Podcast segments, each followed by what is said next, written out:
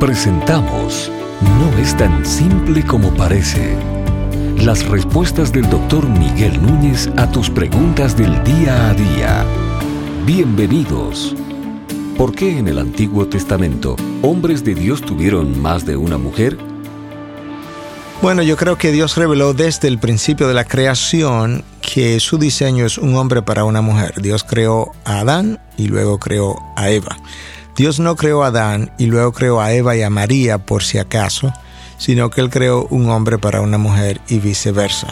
De la misma manera yo creo que nosotros podemos ver a lo largo de toda la revelación bíblica que el diseño de Dios y la intención de Dios fue uno por uno. ¿Cómo lo sabemos?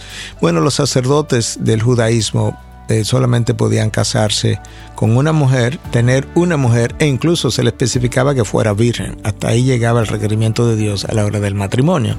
Los profetas de Dios, uh, un Isaías por ejemplo, tuvo una mujer a la vez, porque si moría la mujer quedaban en libertad de poderse casar ya en su estado de, viudez.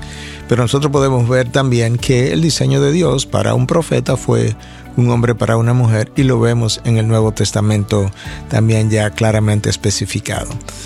nosotros no sabemos las razones particulares, pero nosotros podemos, a la luz de la revelación bíblica, decir eh, de manera muy categórica que la revelación de Dios ha sido progresiva.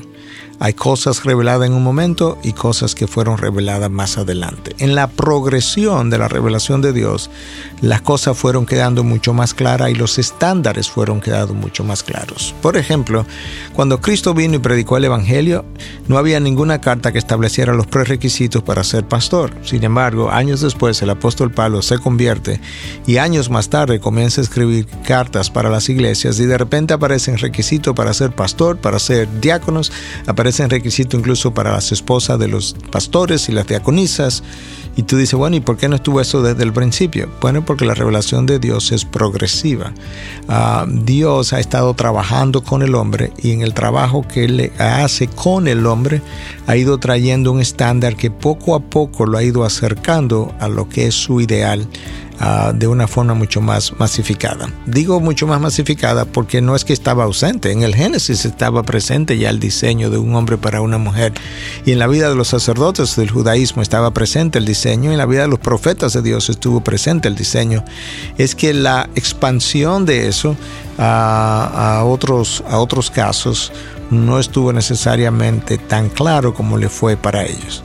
Por otro lado, nosotros también sabemos cuál fue el diseño de Dios por los desastres, literalmente, que nosotros vemos cuando ha habido más de una mujer en el matrimonio. Por ejemplo, Abraham y Sara estuvieron muy bien hasta que Sara sugirió que Abraham tuviera relación con Agar, la criada, y de ahí surgió su hijo Ismael, y de ahí en adelante las cosas se, uh, se descompusieron completamente hasta el punto hubo que sacar a Agar y a Ismael el hijo y enviarlo fuera del hogar ahí tuve las consecuencias de tener más de una mujer eh, a la vez en un matrimonio.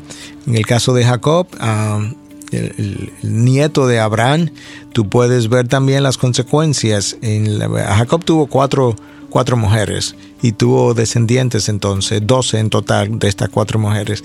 Si tú sigues el árbol genealógico de esos descendientes, fueron un desastre, literalmente. Dos de ellos, dos de los nietos de Abraham, hijos de Jacob, Dios los mató, Dios le quitó la vida por malvados.